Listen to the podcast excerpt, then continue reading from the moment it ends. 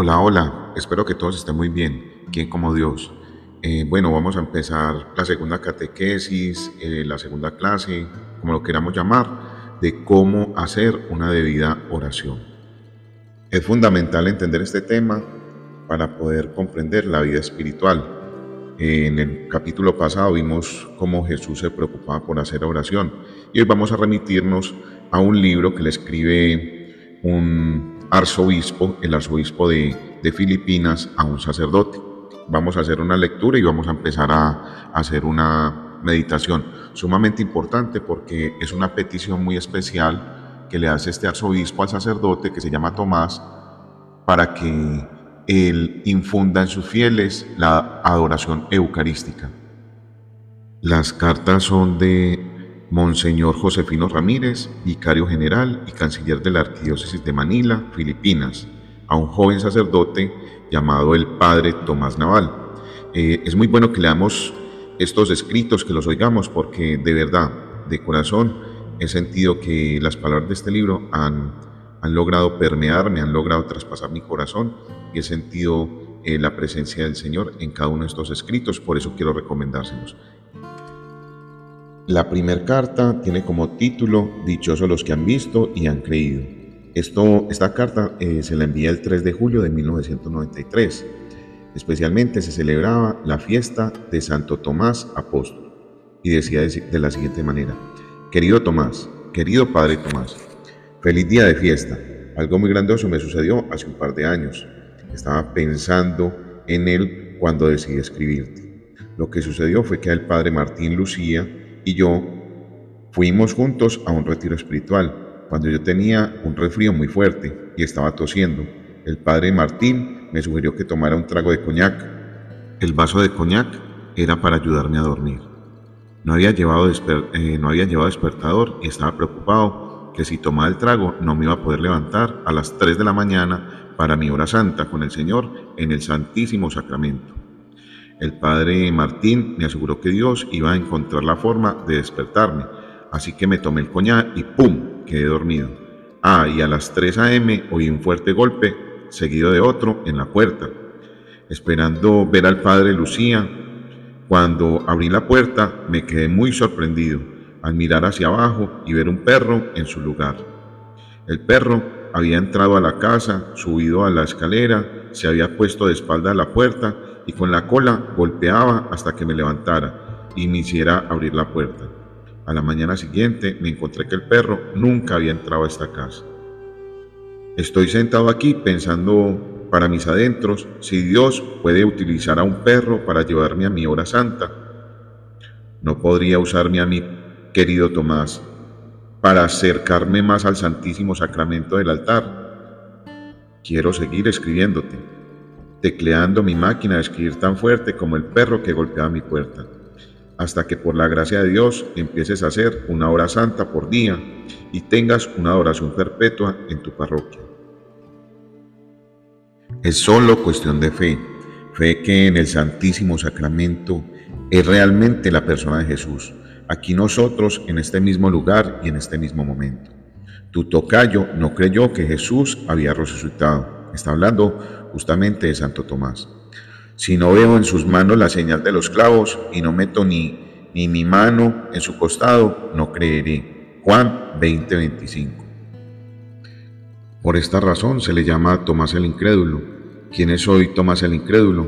La gente cree en la resurrección, pero sabe dónde mora el Señor resucitado. Hoy Tomás el Incrédulo es aquel que no cree en el Santísimo Sacramento, que es Jesús nuestro Salvador resucitado, con todo el poder de la resurrección que derrama la gracia abundante sobre, todo, sobre todos los aquellos que se acercan a su, a su divina presencia.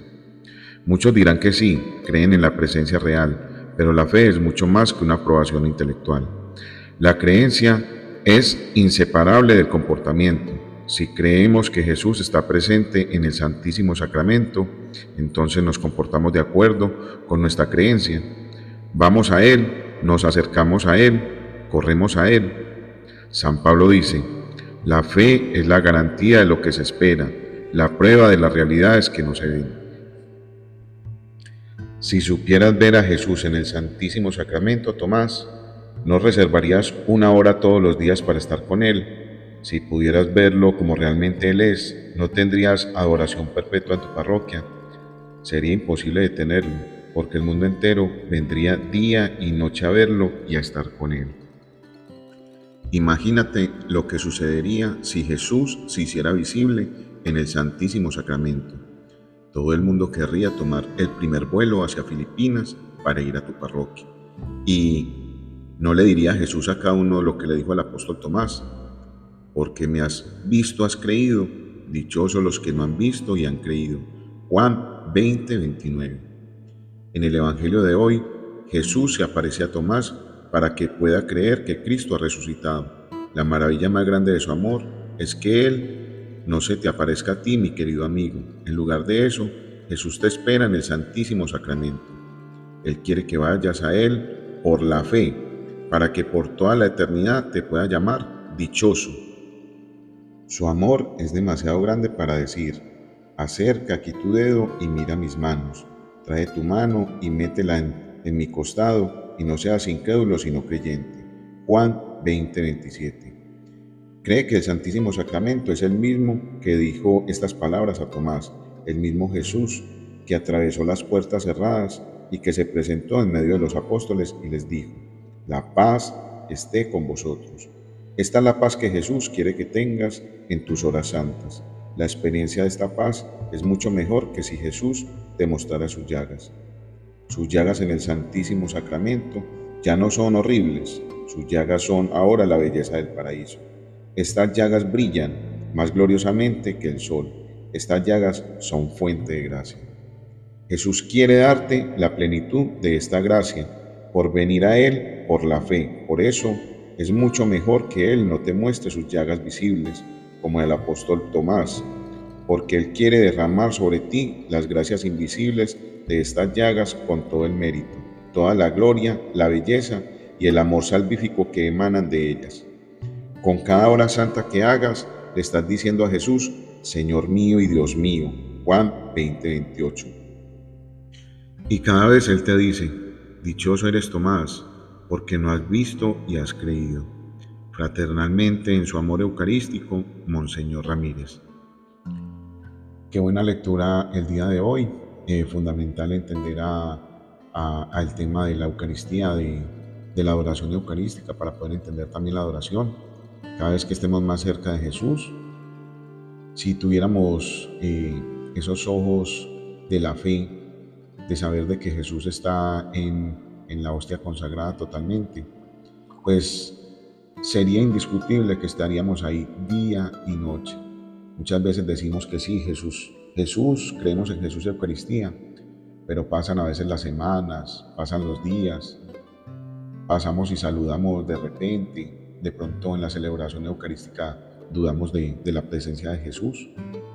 Pero si supiéramos que Él está ahí todos los días, todos los días, como lo hace un enamorado con su enamorada, la llamaría todos los días, la buscaría todos los días, buscaría cualquier instante, cualquier oportunidad para ir a ver a su amada. De esa misma manera quiero que lo comparemos. Si estás enamorado realmente de Jesús, si sabes que realmente en, eh, aquella es la presencia de Jesús, no dudarías un instante de tu vida para estar con Él. ¿O acaso somos aquel Santo Tomás, como aquel apóstol? Qué bueno que podamos creer a través de la fe y que seamos aquellos bienaventurados que no, no tuvimos que ver para creer, es una gracia que el Señor le tenemos que pedir, Señor, aumenta nuestra fe, de poder creer en aquello que no podemos ver. Es algo impresionante, tiene que ser una gracia especial. Quizás en nuestra miseria humana desconfiamos de todo, pero el Señor siempre confía en nosotros. Saca eh, en cualquier momento, en cualquier oportunidad, de pronto estás ocupado, trabajando, estudiando, las labores diarias pero prepara tu corazón para que lo encuentre. Así como cuando te vas a encontrar con, con una enamorada, cuando te vas a peinar, te cepillas, organizas tus zapatos, no sé, así tienes que organizar tu alma para que la encuentre. Tenemos que orar mucho por los sacerdotes, para que los sacerdotes sean muy santos, para que los sacerdotes logren todos los días darnos a Jesús. Y, sabemos que a través de, de este misterio podemos encontrarnos con Jesús porque recordemos que Él dijo que Él era, esta era mi verdadera carne mi verdadera sangre. Si nos encontramos con Él a cada instante, podremos llegar al reino de los cielos. Pero no solamente basta eso. Recordemos que también tenemos que ir a encontrarnos con Jesús a través de nuestro hermano. Bueno, eh, vamos a dar por terminada la clase de hoy, la catequesis de hoy, la catequesis número 2, y les agradezco a todos en el corazón que ponen por esta intención de, aprender a, que todos aprendamos a orar, porque a través de estas lecturas también son muy importantes para mí. Y después de Dios,